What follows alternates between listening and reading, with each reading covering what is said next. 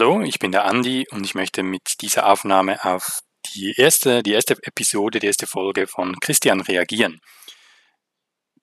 Tatsächlich ähm, erachte oder verwende ich Podcasts ähm, nicht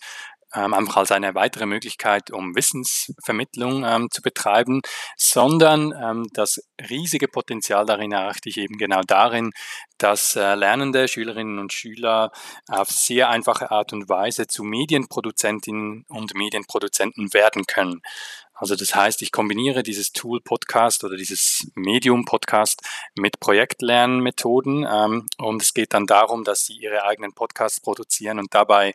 einerseits inhaltliche Dinge ähm, präsentieren, also Fachwissen ähm, darlegen, aber natürlich auch überfachliche Kompetenzen sich aneignen rund um das Produzieren von Podcasts.